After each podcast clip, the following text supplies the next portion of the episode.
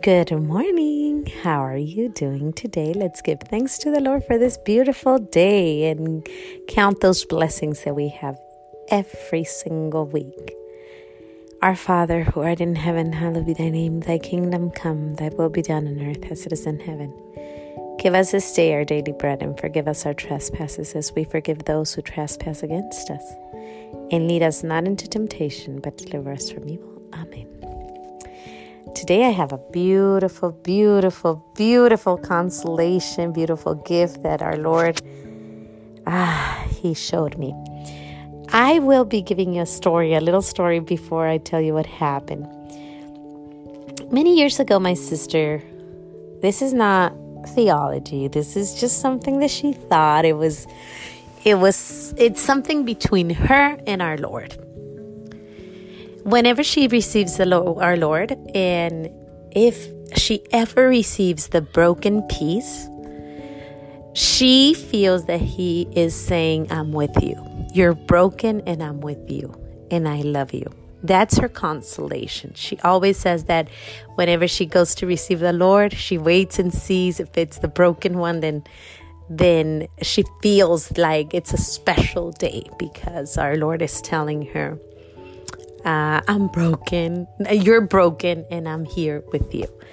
And usually is on a time when she is really, really feeling that need of of of knowing that that he is with her. This is something that she told me a long time ago, and I never thought of it like that. And honestly, I have never received a broken piece. I've always received the round, complete host. And through the years, I was like, oh Lord, I wonder if one day you will come to me like that, broken, and telling me, you know, you're broken, but I'm with you and you're doing it right. That's what I wanted to hear. Years passed, and I honestly never, ever, ever have I received the broken piece of our Lord. It's always the complete host. And it's beautiful. It's our Lord. It's still our Lord. It's just I was waiting, waiting, waiting patiently. Well, yesterday we went to mass, and it was a beautiful mass. It was it was a little. Com- I, was confused. I, I wasn't sure if it was a high mass, a low mass, what was happening. There was some miscommunication somewhere because I didn't understand what was happening. Seriously, like it, it was a beautiful, beautiful mass, but it was.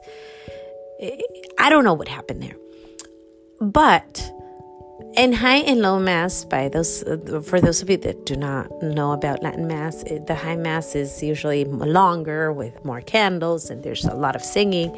The low mass is just the priest and it's two candles and it's a little different. Both of them are beautiful. But I honestly don't know what kind of mass was yesterday. It was just a transfiguration mass, and it was a beautiful, a lot of people, a lot of uh, silence, a lot of prayer. And I and the reason why I went to mass really was because it was the first Friday and it was the Sacred Heart of Jesus. So I wanted to be there. I wanted to go to mass. I always go to mass. I try to go to mass as much as I can, but yesterday I was going to mass especially because of Sacred Heart of Jesus. I'm there sitting down, the mass is going, you know, it's time for us to go receive our Lord. I'm not even thinking about the broken piece. It's not something that I think of often. It's just something that comes to my mind go receive it. And as soon as I'm kneeling down, I feel when he puts it in my mouth, I feel it's a broken piece. And I was like, Lord, you're here. Today you came to, you know, I felt this like, I know he's here every time, but for some reason this time I was like, Lord, you came, you came broken to me because I'm broken, and you're telling me I'm here with you, and you're also telling me I love you and I care for you, and, and all these emotions, yeah. But I had been waiting for this moment, I have been waiting for the broken piece. And when I went back to my seat, I was like, but why? Why are you here? Is it because of my dad? Because my dad is sick? Is it because I've been going, we've been going through a lot with this family and emotions? And is it because I've been so busy? It's been two weeks of roller coaster. Like, seriously, like, I've, it's been just something else. Is it because what is it? What it why? Why today? Of all days, I've asked you so many times. And yet today you come broken in a in a broken piece to me.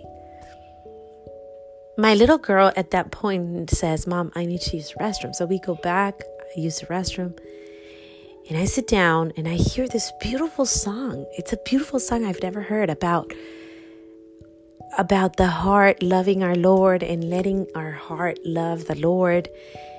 And it was the only song that they sang in in in English. Everything else was in Latin. And I'm listening to this song and when I stand up, I I'm walking out and I remember the Sacred Heart of Jesus. And I said, "Wait. Today's the ninth month that I do it." And then I remember my podcast. And this is where I think the Lord is happy with me. And this is why I think that the Lord came to me like that yesterday. If you look in my podcast, I started this podcast on December 1st, 2020. But that was only the introduction at what I was going to do. My first talk ever is about Sacred Heart of Jesus, and that was December. On December, that was the first I've been going to the first first um, Friday of the month for Sacred Heart, but uh, that one December, it's when I started telling you guys. So Sacred Heart, it's December, January, February, March, April, May, June, July, August. I just finished yesterday my ninth Friday, first Friday, my novena, and he was happy. Not only that, but he, and the reason why I know it's because he said, I felt that it's at nine Sacred Heart podcast. Yesterday, I had a consolation about this podcast. It's been on air nine months. I've only missed one day. and it was in these last two weeks because it was just chaotic. But here I am. And the Lord is happy. And I felt it yesterday. And I felt that He was telling me, Thank you. Thank you. And I want to share that with you because He's saying thank you. I know it. And the reason is because when I was hearing the song, the heart, the love, the nine came, and I was like, Nine? I was like, The ninth day of my first Friday. And all of this together it was a it was like a whole i wanted to cry but then it was emotions and and i wanted to say thank you lord for coming and showing me. Thank you for so i think our lord is happy with with this i think he's happy that we are giving thanks and he came to say thank you myra and I know it. and I wanted to share it with you and tell you I think it's beautiful that we're doing this, giving thanks to the Lord every day. I know I only see you guys on Saturdays, but I am asking you please find those things that you want to give thanks to the Lord Monday, Tuesday, Wednesday, Thursday, Friday, and then Saturday we're here and then Sunday, you again, we start all over, giving thanks to the Lord, for He is good. And it is our duty and our salvation to give thanks to the Lord always and everywhere. And I truly believe that if our hearts were giving thanks and praising the Lord, less souls would be lost. I truly believe that it is something He likes. He likes that we see an orange and we say, Thank you, dear Lord, for that beautiful orange on the tree. Thank you, dear Lord, for this mess in my house because it makes me think there is life in here, there's movement. Thank you, Lord, for that book that I just finished reading, for the author that wrote it. Thank you, dear Lord, for my husband, my kids. Thank you, dear Lord, for the for the wonderful novenas that are out there. There's so many things to give thanks to. There is everything everything we do is for a reason and everything we do is is moved by the Lord and we have to give thanks to the Lord every day. Well, this was my talk for today. I thank you for listening. I thank the Lord for yesterday and I am happy. I really hope that we continue to do this.